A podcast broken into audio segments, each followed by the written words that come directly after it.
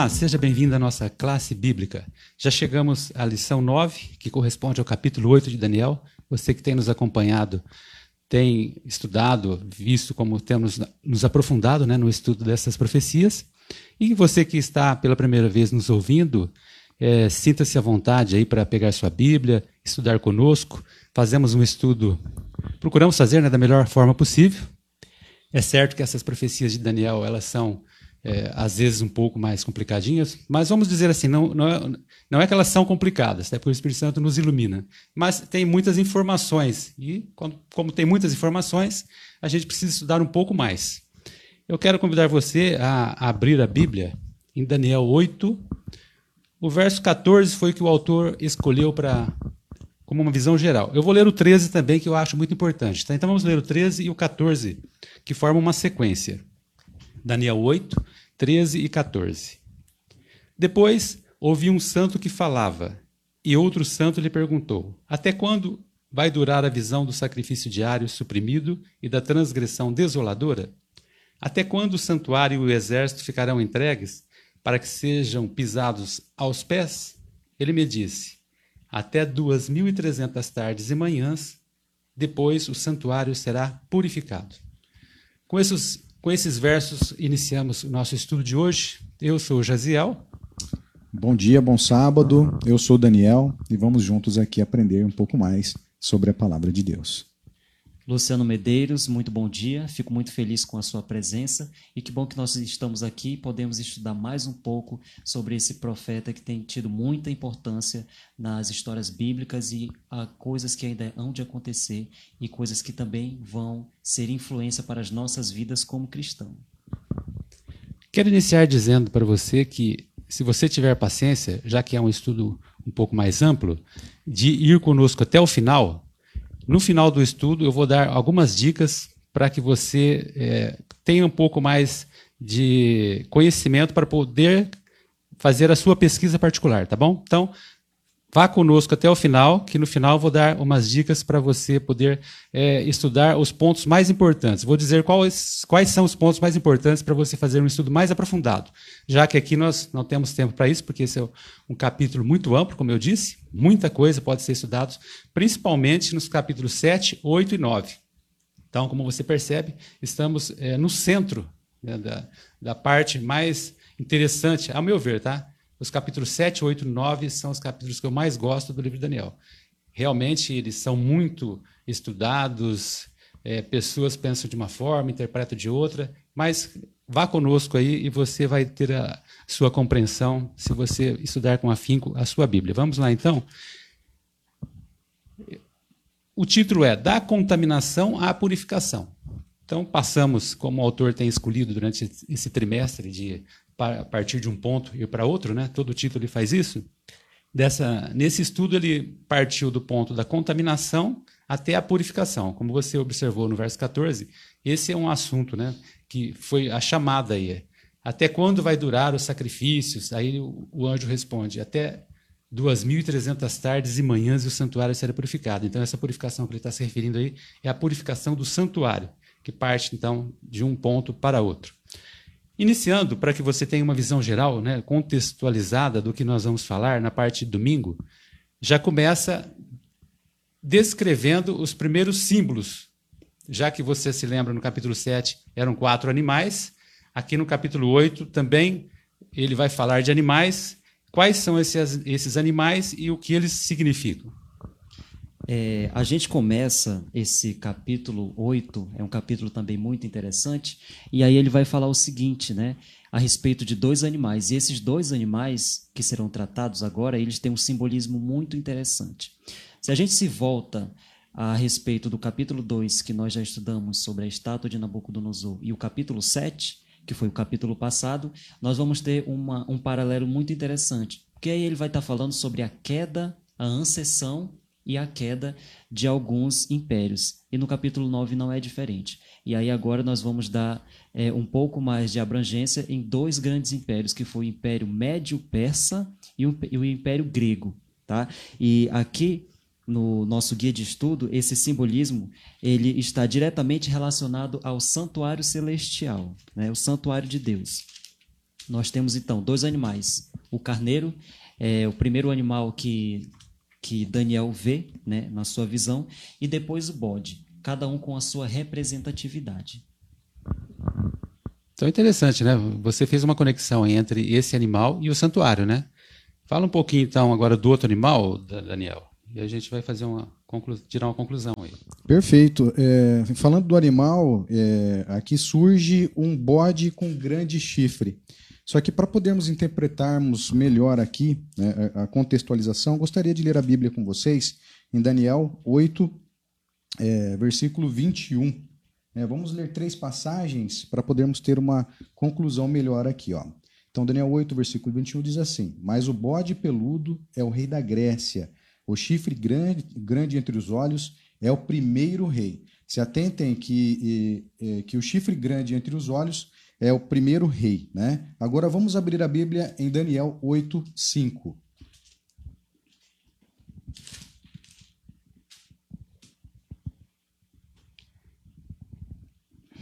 Em Daniel 8,5 diz assim: ó, Estando eu observando, eis que um bode vinha do ocidente sobre toda a terra mas em, é, sem tocar o chão.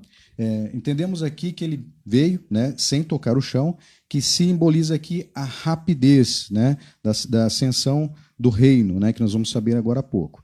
É, este bode tinha um chifre notável entre os olhos. E para entendermos melhor, existe uma contextualização aqui na minha Bíblia, né, numa Bíblia de estudos, que diz assim, ó, simbolizando é, um bode vinha no ocidente, né, simboliza o que? O Império Grego Macedônio, com o chifre grande que representa seu primeiro rei. Né? Então, qual rei foi esse? Né? É, foi o rei Alexandre o Grande. Quando disse aqui que ele não tocou o chão, é, retrata a velocidade do reino, né? É, que, que dessa forma é, retrata as velocidade, a velocidade, ou seja, as conquistas do rei Alexandre. E para a gente finalizar aqui na leitura bíblica, para entender, entendermos mais ainda, vamos em Daniel 8,8.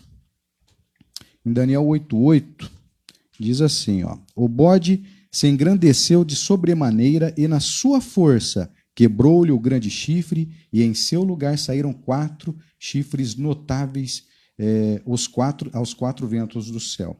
É, aqui deu lugar, no, no, caso, a quatro chifres, né, que, é, que são que na, nessa ascensão aqui, isso se cumpriu por ocasião da morte de Alexandre, em Babilônia.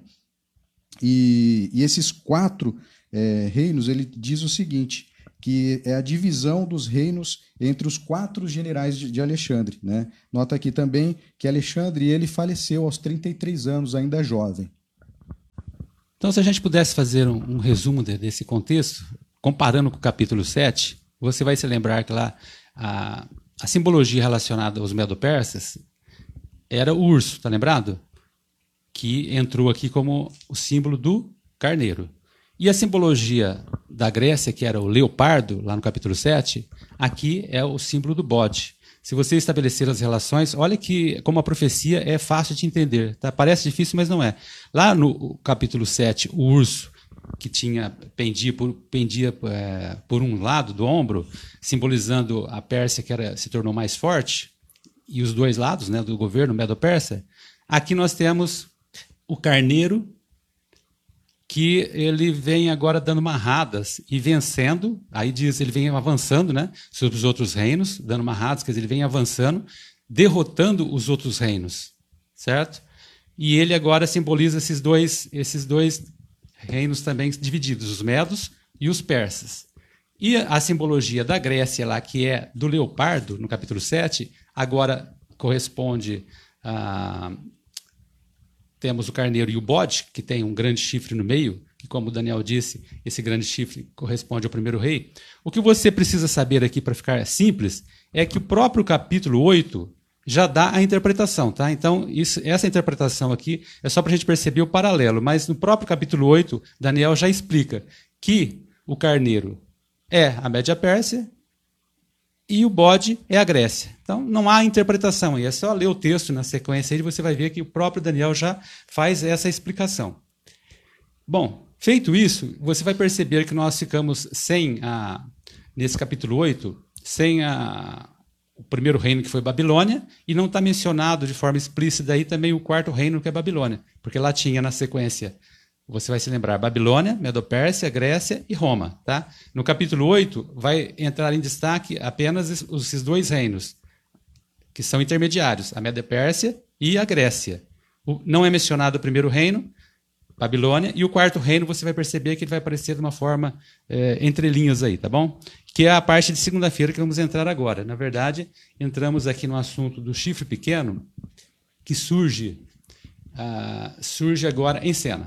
Então, se você entendeu mais ou menos aí que temos dois animais que representam a Medo-Pérsia e a Grécia, agora o chifre pequeno ele vai entrar com uma nova exposição aí dentro desse capítulo, depois a gente vai ver mais detalhes.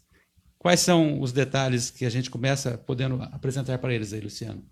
Muito bem. É, dentre esses quatro chifres, é, chifres notáveis né, aí no, no, no bode, é, surge um chifre pequeno. E esse chifre pequeno ele tem um simbolismo também muito interessante, é, muito parecido com aquilo que a gente viu é, no dragão, é, que foi descrito no capítulo 7 de Daniel. E aí diz o seguinte, olha, este chifre pequeno, ele representa Roma, tá? E Daniel viu Roma primeiramente em sua fase pagã e imperial, guerreando contra povos judeus, cristãos e primitivos. Depois, na fase é, papal, seguindo o presente futuro. E aí ele fala o seguinte, uma coisa muito interessante, que esse chifre, ele teria uma ação, e essa ação, ela seria de conquista, né, para o sul, para o oriente e para a terra gloriosa. E isso é muito importante, porque revela até onde se estenderia o grande domínio desse chifre pequeno. Seguindo mais um pouco aí, Daniel, tem mais alguma coisa aí na, na relação para o lado que ele se direciona, esse chifre pequeno, né? Que Daniel dá os detalhes aí. Perfeito. É, para complementar aqui, né, até fiz um, um resumo para poder lermos aqui e interpretarmos melhor também. É, temos aqui as conquistas do chifre, né?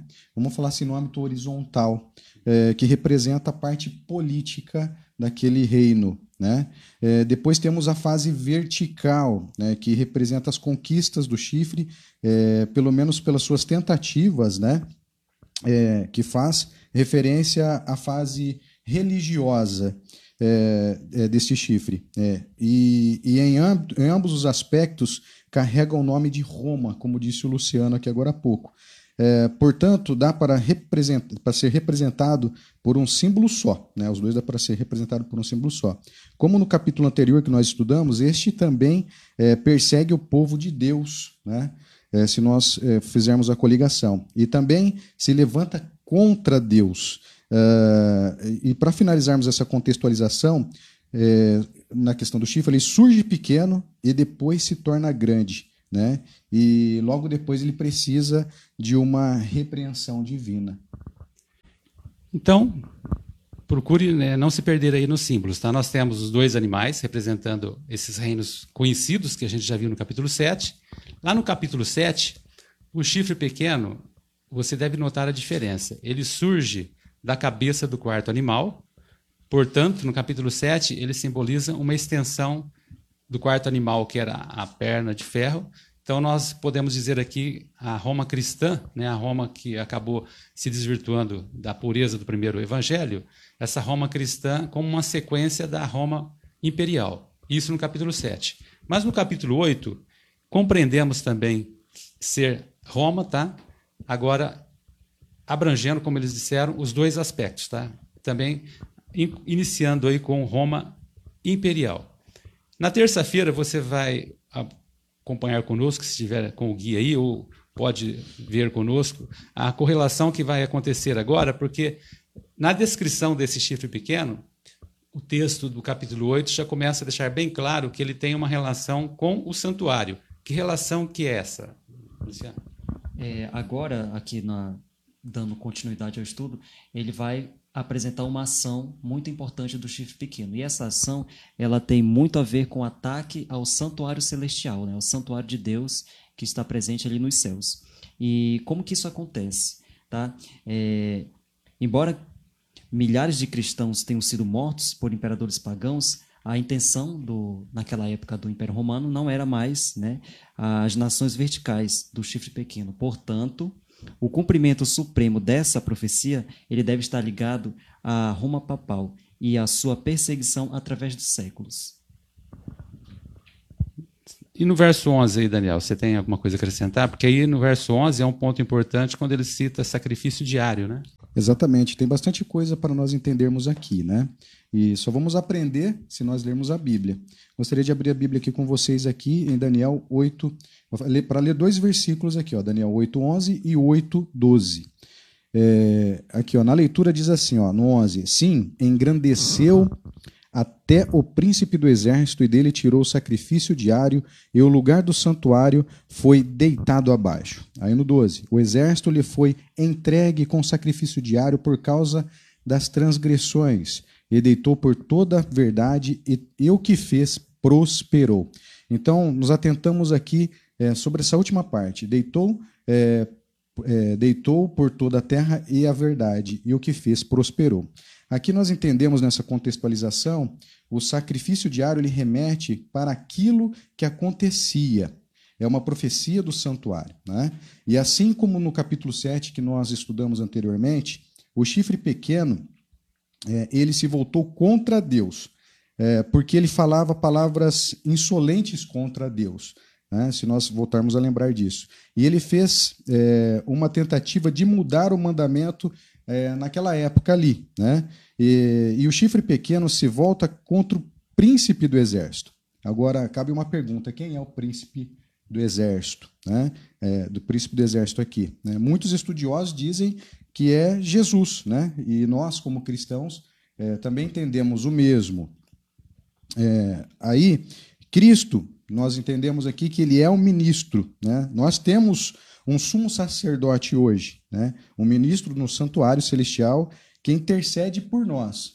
É, então devemos nos, nos, atentar sobre isso. E finalizando essa contextualização, é, é, a interferência do chifre pequeno é uma tentativa de usurpar as prerrogativas que é, pertencendo ao príncipe do exército, que no caso aqui é Cristo. Muito bem. Você deve talvez estar achando um pouco confuso, dependendo de como você vê essa profecia, já que realmente capítulos esses que eu mencionei começam a trazer muita informação, mas você não deve deixar de fazer essa conexão entre o que está acontecendo no capítulo 8, principalmente, e a sua relação com os serviços do santuário.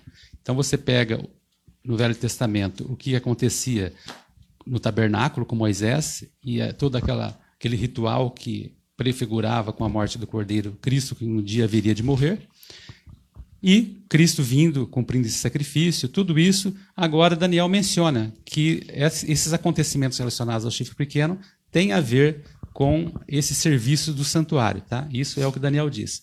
E na parte de quarta-feira, você vai perceber agora que é um ponto importante do serviço santuário que é destacado. Qual é esse ponto, Luciano? Ah, muito bem. Então, para a gente é, dar continuidade a tudo isso que está acontecendo, que a gente acabou de falar sobre o ataque, né? o ataque ao santuário. E agora, e Daniel ficou muito amedrontado, porque é, na, no momento em que o anjo Gabriel aparece para lhe fazer a revelação é, de todas essas visões, é, uma coisa muito interessante era que ele estava com muito medo de tudo aquilo que estava acontecendo, mas o anjo disse que não, que em um determinado momento o santuário celestial ele seria purificado. E aí a gente precisa fazer algumas colocações, como por exemplo, com relação ao ataque, né? Esse ataque devastador do chifre pequeno que já vinha, já ia acontecer. E aí ele diz o seguinte, né, que foi feito o anúncio do que o santuário seria purificado. E a fim de entender essa mensagem, devemos ter em mente que a purificação desse santuário, que ela mais uma vez é mencionada no capítulo 8 de Daniel, corresponde à cena do juízo descrito lá em Daniel 7, ali no versículo 9 até o versículo 14. Então, a gente vê mais uma vez aí alguma, alguma das revelações que são bem parecidas dentro desses dois capítulos. E outra, outra coisa muito importante, né? assim como o irmão Jaziel acabou de proferir, é, o santuário terrestre ele foi moldado de acordo com a sua contraparte celestial. Então era muito parecido, não, não era idêntico, mas era muito parecido, muito próximo daquele santuário que já existia no céu. E servia para ilustrar né, ambos o desdobramento é, do plano de salvação. Por meio da, do intermédio do período da expiação, por meio de, do sacrifício que ali era realizado. E isso é muito importante a gente entender.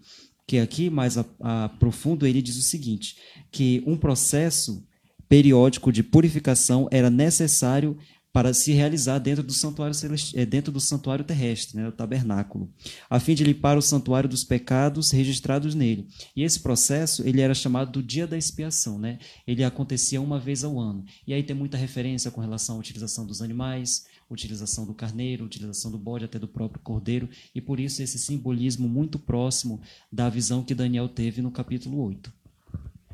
Se você não tem muita, muita ligação em estudar aí esses assuntos do santuário, talvez esteja achando um pouco complicado, mas observe que não é tão complexo assim, tá? Era um serviço que era feito, um ritual no, lá no Antigo Testamento. O cordeiro era morto, uma vez por ano eles faziam um ritual de limpeza, que era chamado de purificação. É simples assim, tá? E agora Daniel traz essa simbologia para esse momento aqui, tá? É, às vezes parece tão complexo, mas é só fazer essa, essa ligação aí e procurar simplificar, tá? E tanto é que agora ele também tocou no assunto de, de, uma ligação entre santuário da terra e santuário no céu. Isso aí às vezes é um pouco confuso também. Existe uma analogia aí, né, Daniel? Isso, exatamente. É, aí leva no contexto aqui, né, Jaza, com relação à, contaminação. Então, por que o santuário celestial precisava é, de purificação, né? É, a, a, resposta é bem óbvia, né? Porque havia uma contaminação, né? Quando fala do santuário, é, muitas pessoas poderiam frequentar o santuário. E, e aí o que, que, poderia acontecer nessa situação? É, poderia entrar pessoas é, doentes, imundas, é, poderia contaminar mesmo ali, até mesmo com a sua mente, né? Com, com, com informações que não poderiam entrar ali dentro do santuário. E Deus era morador daquele santuário, né? É, se nós é, entendermos melhor aqui a contextualização. Ele até disse, né? Ele pediu para Moisés fazer o santuário para que eu possa habitar no meio de vocês. Né? Exatamente isso, né? E, e aí faz nos remetermos aqui na recapitalização do que nós estudamos, né? Da estátua, que diz assim, que no capítulo 2 da estátua representa é, aliás, que no, da, dos temas, no caso, recapitalização dos temas, que diz assim, que o capítulo 2 é, apresenta a estátua, no capítulo 7 apresenta os quatro animais, né? só para nós entendermos um pouquinho e voltamos um pouquinho para trás. Aqui hoje nós temos a sequência de reinos, né? que isso é importante nós frisarmos isso. É, aqui a purificação do santuário está em paralelo com o juízo do capítulo 7 que nós estudamos anteriormente. Né? É, no juízo, para a gente fechar aqui, no juízo é que Deus realizará a purificação desse santuário. Então, é isso daí, tá? Parece confuso, mas não é. santuário precisava ser purificado. Alguns podem falar, mas que tem a via do céu? Lá, lá precisa de purificação, não é tudo perfeito, né? Mas você deve entender que é, o, o símbolo é uma simbologia, tá? Não é que há pecado no céu. O que existe lá são registros, como a própria Bíblia é clara nesse sentido. Esses registros que são anotados, eles precisam ser agora purificados nesse sentido, tá? Então esses registros são passados a, a limpo, né, a julgamento e tirados da, da, lista, vamos dizer assim. Então essa, esse é o sentido da purificação aí, tá bom? Tudo de forma simbólica. E na parte de quinta-feira, a gente vai passar aqui para a correlação, que foi até aquele verso que eu li lá no início, porque o verso 14 diz de 2.300 anos, que vai ser o assunto é, para valer mesmo na próxima semana, no capítulo 9, mas no verso 13, que é o anterior, antes de, do anjo responder para ele, o anjo fez uma pergunta, né? Que pergunta foi essa, Luciano? É, então, Daniel, ele assim como já tinha proferido, né, ele estava muito amedrontado a respeito de tudo aquilo que estava acontecendo e ele gostaria de saber quando que tudo isso iria se finalizar. Então, foi esse o questionamento que ele fez ao anjo.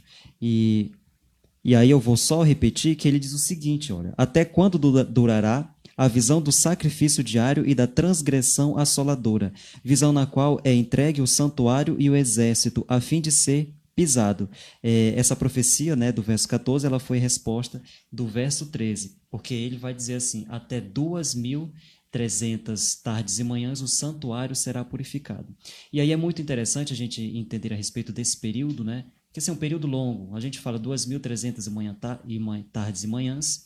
A gente precisa entender que são 2.300 anos E esses 2.300 anos eles vão muito mais além do que a própria ação desse chifre pequeno, né? A ação desoladora, ação em que o chifre irá atacar o santuário celestial, irá crescer para o oriente, para o norte, e vai muito mais além disso. Ele diz o seguinte, né? inclui tudo desde o carneiro até as ações do chifre pequeno, e esse deve ser um longo período de tempo histórico e real. Por isso que no início dos, dos estudos de Daniel a gente sempre falava aqui que a relação das profecias bíblicas, das profecias de Daniel e de tudo aquilo que ele viveu tinha também muita relação com o historicismo, tudo aquilo que a gente estudou a respeito dos grandes impérios, né, lá no ensino médio, no ensino fundamental, essa relação aí e o, e o autor ele faz mais uma vez essa relação que é muito importante para que a gente também possa entender como que esses 2.300 anos irão se desencadear.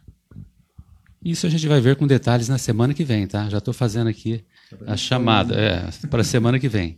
E o Daniel até vai falar mais um pouco também, que também já é o assunto da semana que vem já, mas faz uma preparação aí, né, Daniel? Exatamente. Até vou, vou até repetir novamente, até quando durará a visão, né? É, nós vimos aí na semana passada que tínhamos uma data limite, né? É, até é, estamos até antecipando algumas informações aqui.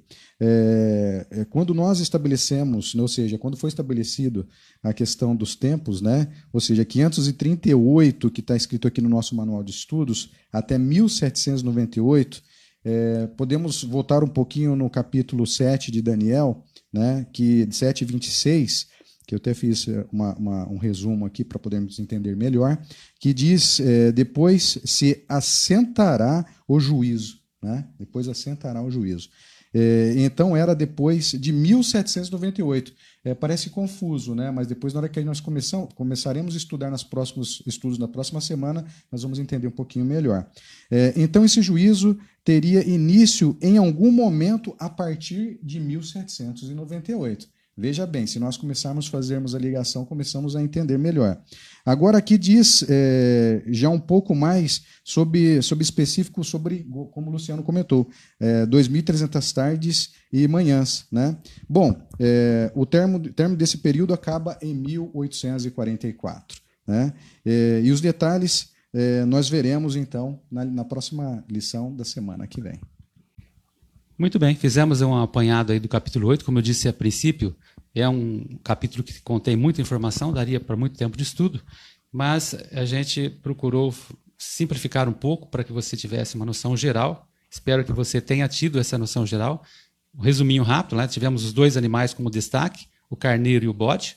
O carneiro, a Média Pérsia, o bode, Alexandre, com o seu império lá grego, e foi os destaques aí, esses dois animais que simbolizaram esses dois reinos. Esses dois animais praticamente ficaram proeminentes como animais aí simbolizados no capítulo 8, e Daniel deixou bem claro a que se referiam. O problema foi com relação ao chifre pequeno, que tem é, várias descrições dele para ser identificado, que traz um pouco mais é, de análise para a gente chegar à conclusão quem é o chifre pequeno. Demos aqui alguns pareceres, espero que você estude um pouco mais. E hoje eu vou fazer um pouco até diferente. Eu tenho é, feito a, a, minha parte primeiro, mas eu vou pedir que vocês, tá, façam o fechamento de vocês. Eu, lembro que a princípio eu disse que ia dar uma dica final né, de como você estudar de uma forma geral para se aprofundar mais aí no capítulo 8. Então, vou deixar isso para o final. Podem dar as últimas considerações de vocês e depois eu dou o meu fechamento. Perfeito. É importante nós é, focarmos né, no estudo né, da Bíblia, especificamente nos capítulos 7 e 8 de Daniel, né, pelo menos para nós, para nós é, recordarmos, né, dessa forma nós conseguimos é, dar sequência nos próximos estudos e também entender como vai funcionar o restante das profecias é, com a ligação do ano de 1844. Né? É, quero agradecer a oportunidade de estar aqui com vocês e até, a semana, até o próximo encontro. É, o livro de Daniel é um livro muito fantástico. Né? Nesses capítulos que a gente tem estudado, a gente percebe o quanto ah, que Daniel ele tem se colocado como um grande é, um grande profeta e, acima de tudo, uma pessoa que respeita tudo aquilo que Deus tem lhe transmitido por meio de suas visões. E algo muito importante que me chamou a atenção foi o fato de que ele é, que a visão lhe é apresentada como algo muito desolador, algo difícil de se acreditar, né? Mas não existe não existe outro caminho, até porque a visão foi transmitida por meio de Deus e acima de tudo ele entendeu também que em um determinado momento Deus faria a sua parte, né? A, a gente vê ali a a ancessão e a queda de cada um desses impérios, mas aí vem o grande império de Deus, que é o império que será é, existirá para sempre. Né? Então, essa é uma também das nossas esperanças e uma das nossas consolações. Que você seja consolado, espero você aqui na próxima semana e para que a gente possa também tirar mais outras dúvidas. Muito bem. Eu vou dar o meu comentário final, como eu prometi. É, a gente fez aqui um comentário se for ver assim, tentando simplificar ao máximo. E deixei para o final esse, porque eu vou dar uns pontos para que você raciocine e passe a estudar mais a partir de agora, tá bom? Talvez você fique um pouco é, apreensivo, admirado do que eu vou falar, porque eu vou é, dar alguns aspectos gerais aqui. Mas a partir disso que eu vou te passar agora, você tome essa gravação e vá analisando para fazer como referência os seus estudos sobre esses capítulos, principalmente os capítulos 7, 8 e 9 de Daniel.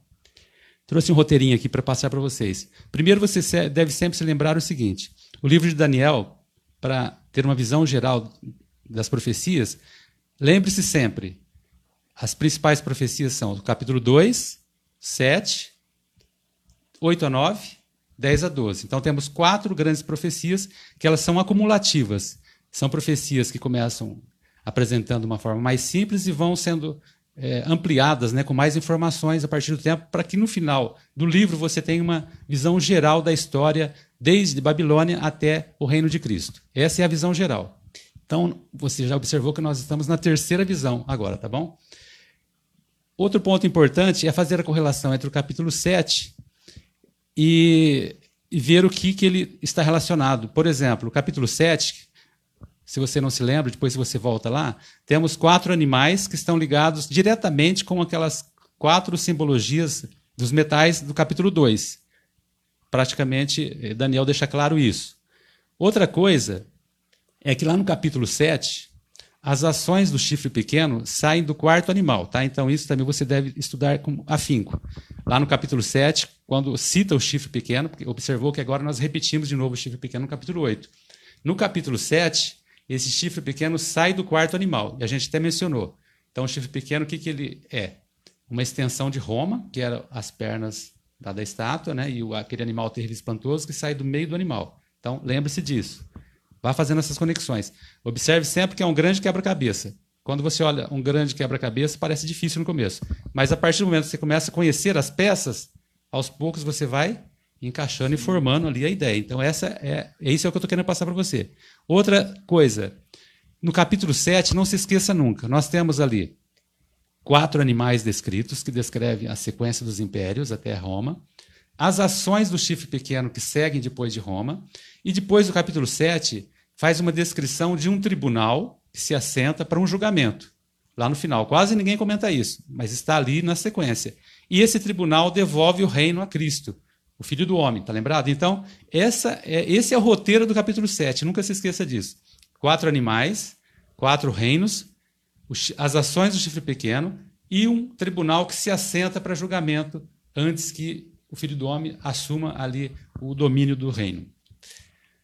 Feito essa memorização, agora chegue ao capítulo 8, que a gente viu hoje. O que, que tem no capítulo 8?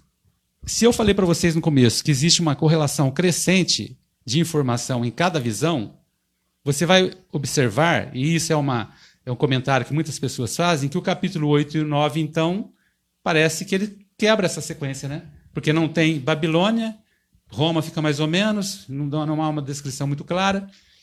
Mas o que você deve observar aqui é o seguinte: essa relação ela tem uma, um, uma importância aí, por que ele faz assim, tá bom? Eu vou falar um pouco disso daqui a pouco. Então, observe aqui, no capítulo 8 nós temos dois animais, como a gente já mencionou bem aqui, Medopérsia e Grécia. Outra coisa que o capítulo 8 apresenta é essa, que foi até o, o verso principal, os 13 e o 14. Ele faz uma chamada até 2.300 tardes de manhã, o santuário será purificado. Então ele faz essa chamada aí, fique com isso na memória, tá? Então no capítulo 8 que nós temos dois animais, dois reinos, o chifre pequeno e uma menção ao santuário, tá? Esse é o resumo do capítulo 8.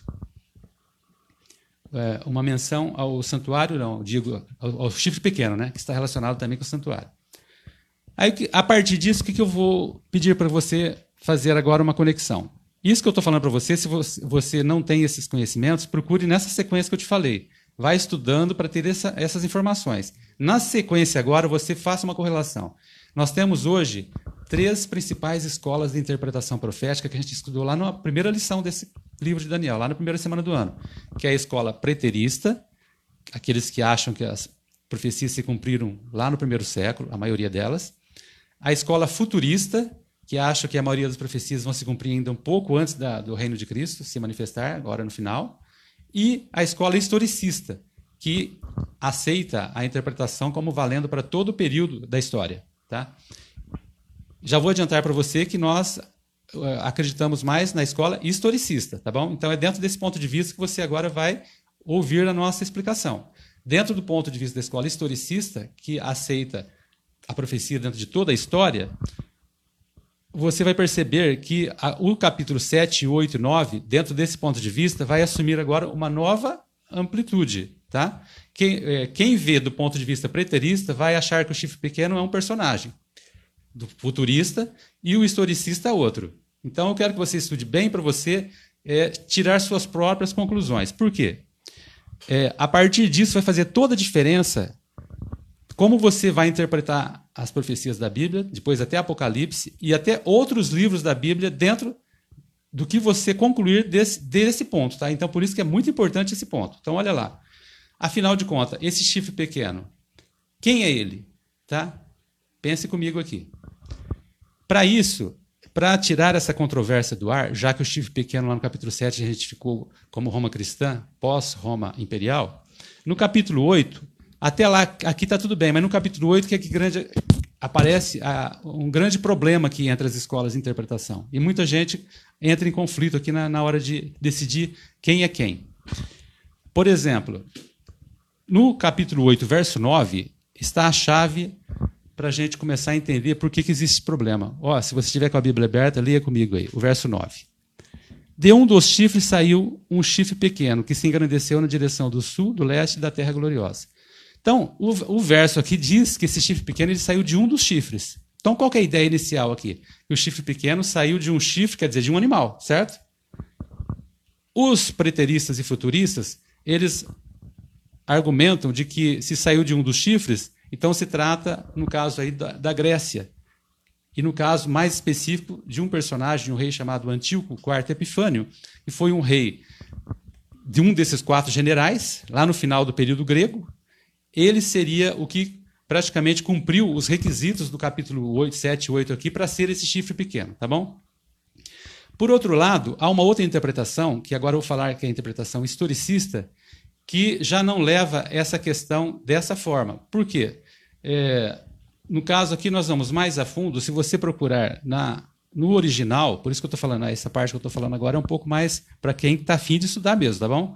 No original, é, esse esse texto, como está aqui, você tem que levar em conta que o texto, quando ele é, é, ele é passado para as línguas, pode haver algumas dificuldades de achar as palavras corretas. E às vezes as palavras vêm de uma forma que criam confusão. Por exemplo, não vou entrar em detalhes, mas só para simplificar para você ter uma ideia.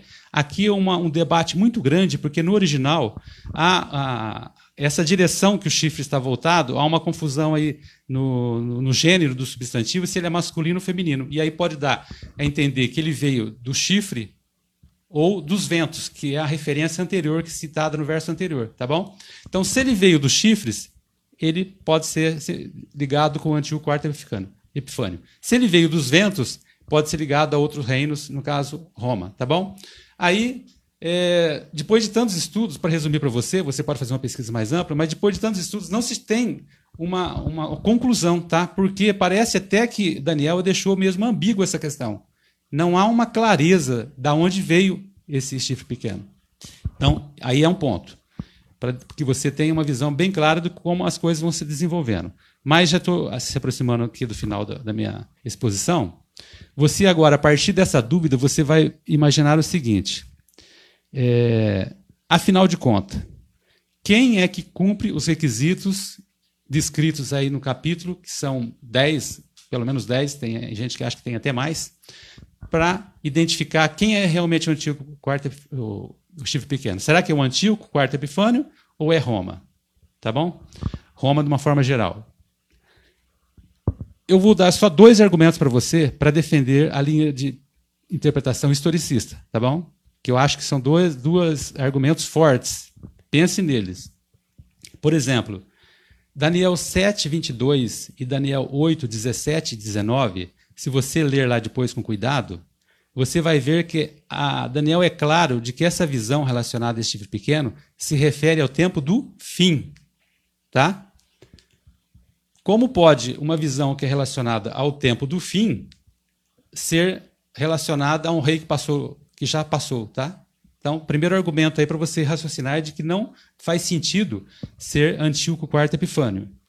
O outro argumento, se você pensar agora nos aspectos relacionados ao santuário, lá nos versos do capítulo 8, ele faz muita referência ao, como a gente até mencionou aqui, né? ao contínuo, ao santuário, à abominação desoladora. Se você pegar esses, essas citações que Daniel faz sobre esses itens relacionados ao chifre pequeno, você vai observar no Novo Testamento que Jesus faz referência, Paulo faz, Jesus faz referência lá em, vou citar para você depois pesquisar. Jesus faz referência em Mateus 24, 15, Paulo faz referência em 2 Tessalonicenses 2, 3 a 4. O apóstolo João no Apocalipse faz referência em Apocalipse 13, 5 a 6. E todas as referências que esses, é, esses personagens do Novo Testamento fazem dessa questão, fazem jogando isso para o futuro, certo? Então você observa que não faz sentido também você jogar isso, voltar ao passado e dizer que eles estão relacionados com Antíoco IV Epifânio. Para simplificar, então, você raciocine tudo isso, estude bastante e faça e tire suas conclusões. É claro que tem muito mais argumentação, só dei um resumo aqui, porque esta é a grande questão. Afinal de contas, o chifre pequeno é o Antíoco IV Epifânio ou é Roma? Se for Roma, e muitos podem alegar assim, ah, mas lá, uh, Antigo Quarto Epifânio, ele realmente cumpre muitos, realmente ele cumpre. Mas Roma depois vem a seguir. Se você pegar até a dizer que lá aquele verso 8 se refere a ele, é, na direção do. Também, isso também não é o, o pormenor que vai fazer muita diferença, até porque, na história, esse rei, ele já é, ele passou na, ele estava na transição já para o Império Romano. Tá? O Império Romano já estava começando a se manifestar. E ele, principalmente, historicamente, é conhecido que ele já estava sendo submisso a Roma todos os ataques que ele fez ali aos judeus, que, eh, na época dos Macabeus, quando houve aquela revolução, tudo que ele fez foi por influência já de Roma, porque ele já estava sendo submisso a Roma. Então você percebe que esse também não é um argumento tão forte. Foi só para citar. E para fechar, o verso 9, que é a introdução do. O verso 9 foi aquele, né? o verso 14 agora, o 13 e 14, que é a introdução do assunto da semana que vem. Outro ponto importante que eu vou deixar para você aqui refletir. Muitos dizem que, quando é dito aqui, até 2.300 tardes de manhã o santuário será purificado, se refere a uma purificação nessa época, diante do quarto Epifânio. Mas pense comigo, olhe bem o que a visão diz. Até quando vai durar a visão do sacrifício? Não está falando aqui desse período, tá bom? Visão. Põe isso na cabeça, ó. visão, visão, visão. É a visão geral de tudo isso. Até quando vai durar toda essa visão, tá? Não é um ponto específico. E toda essa visão vai demorar 2.300 anos, como a gente vai ver a semana que vem. Então, sempre pensa assim, de uma forma geral, tá? Não vamos resumir tudo isso que está acontecendo a um simples rei Seleucida que viveu pouquinho tempo lá no fim do Império Grego, tá? Vamos perceber que Daniel está com uma visão muito mais ampla. Quando a gente vê o contexto amplo de todo o capítulo, os capítulos e o livro de Daniel, você chega à conclusão é, mais fácil de, de todas é, essas informações aí, tá bom? Então, se tiver alguma dúvida, procure é, entrar em contato com a gente aí, tá? A gente pode passar mais literatura, informação para você, tá bom? É, esse foi só uma reflexão que eu fiz para que você que te, quiser se aprofundar um pouco mais no estudo, tem esse roteiro aí, como você vai se orientar para fazer esse estudo de Daniel e, tendo alguma dúvida aí, pode entrar em contato conosco, tá bom? Então, semana que vem a gente continua com o capítulo 9. Até lá.